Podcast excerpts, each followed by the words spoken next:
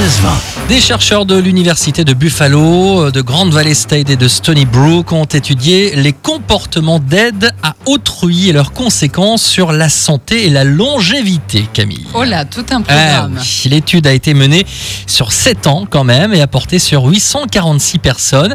Les chercheurs ont en fait analysé le lien qui existe entre le soutien apporté aux autres et le risque de décès. Étude très sérieuse. Étude évidemment très très très sérieuse. L'étude a ainsi mis en lumière que les personnes qui ont connu durant leur vie des événements stressants ont un risque plus élevé de décès. Or, celles qui ont vécu des événements stressants aussi, mais passé du temps à aider les autres, n'ont pas ce risque élevé de décès. D'accord. Ouais, donc le stress ne peut ainsi pas être associé de manière significative à la mortalité chez les personnes qui aident les autres.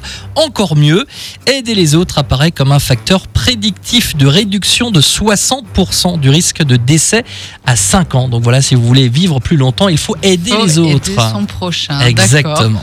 Bah écoute, euh, moi je dis oui, pourquoi Bah pas oui, moi aussi, je Au dis oui. moins, euh, ça peut euh, développer un peu l'altruisme. Ben, des c'est gens. ça, exactement. Aidons-nous les uns les Tout autres. à fait. Merci Michel. Le jeu